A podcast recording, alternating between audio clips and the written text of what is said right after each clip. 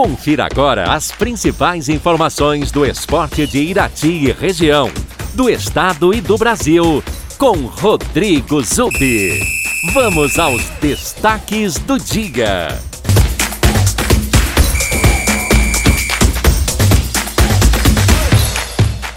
Olá, amigos ouvintes da Super Najuá, um bom dia a todos. Hoje eu vou destacar que o Curitiba assumiu a liderança do Campeonato Brasileiro da Segunda Divisão, após vencer ontem o Brasil de Pelotas e o Náutico perder para o Sampaio Correia.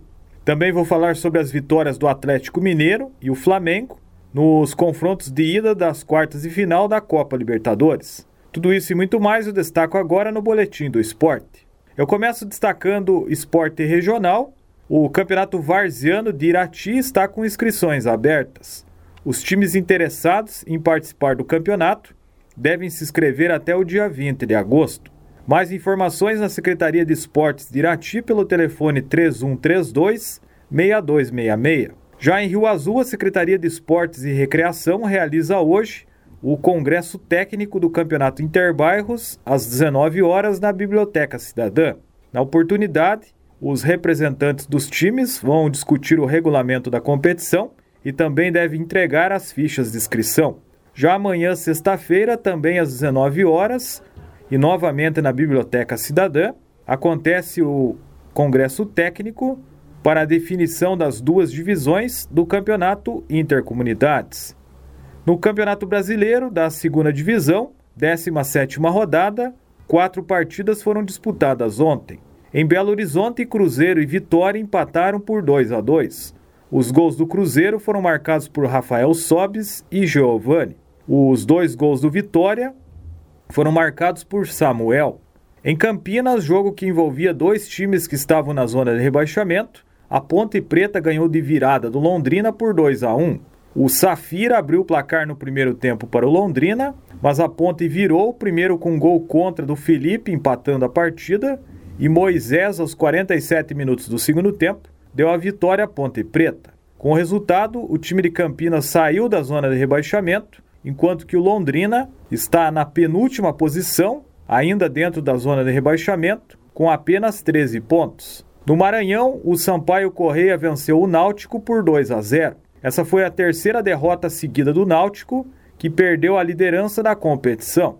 Já em Pelotas, o Brasil de Pelotas perdeu para o Coritiba por 2 a 0. O centroavante Léo Gamalho marcou os dois gols do Coxa, sendo o segundo deles em cobrança de pênalti. Com a derrota do Náutico, o Coritiba assumiu a liderança isolada da Série B com 33 pontos. Hoje, às 19 horas, dois jogos fecham a rodada da Série B. O CRB de Alagoas recebe o Brusque e 21h30, no estádio Germano Krieger, em Ponta Grossa, o Operário enfrenta o Botafogo. Copa Libertadores da América, quartas de final, jogos de ida, disputados ontem. No Paraguai, o Olímpia foi goleado em casa pelo Flamengo por 4 a 1. O Flamengo que abriu o placar no primeiro tempo numa jogada de contra-ataque, que teve a participação dos três principais jogadores do Flamengo, o Gabigol, que lançou o Bruno Henrique, que fez uma bela assistência para o Arrascaeta, que abriu o placar para o Flamengo.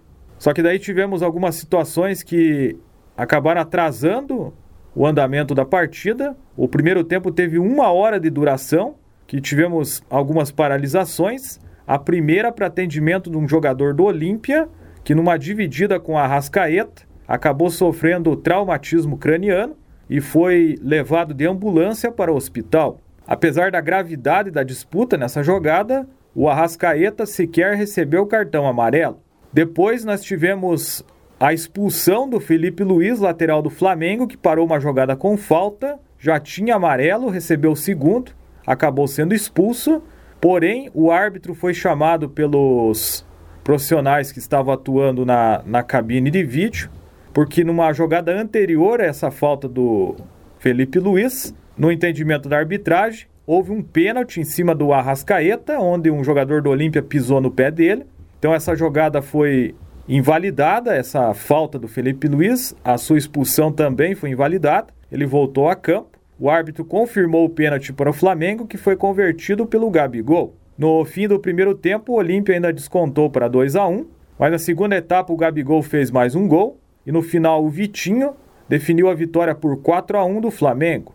No segundo tempo, o Flamengo teve amplo domínio do jogo e teve até chances de fazer mais gols e ampliar a vantagem. Já em Buenos Aires, na Argentina, o River Plate perdeu em casa para o Atlético Mineiro por 1 a 0. O gol do Atlético Mineiro foi marcado pelo ex-jogador do River Plate, Nátio Fernandes. O Nátio que foi expulso ainda no final do jogo de ontem, após cometer uma falta o árbitro expulsou direto, entendendo que houve gravidade na disputa. Com isso, o jogador argentino foi expulso. O destaque do jogo ontem foi o goleiro Everson do Galo, que fez pelo menos três grandes defesas para evitar gols do River Plate.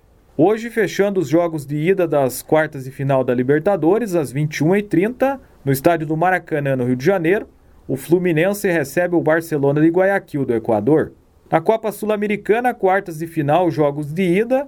Ontem, o Sporting Cristal do Peru perdeu em casa para o Penharol do Uruguai por 3 a 1.